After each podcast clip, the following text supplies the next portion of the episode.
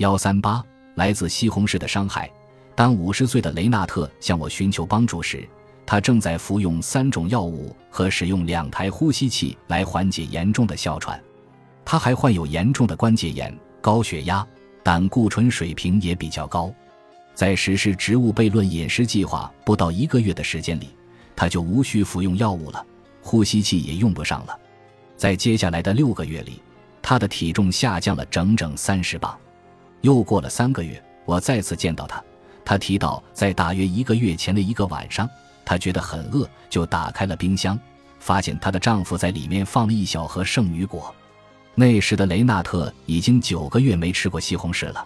他对自己说：“不管了，我就吃三个。”十五分钟后，他的哮喘发作了，但他已经把呼吸器和药物都扔掉了，所以他不得不拨打急救电话。住在医院的那一晚，让他彻底相信。植物是有能利用化学武器去伤害他们的捕食者的。本集播放完毕，感谢您的收听，喜欢请订阅加关注，主页有更多精彩内容。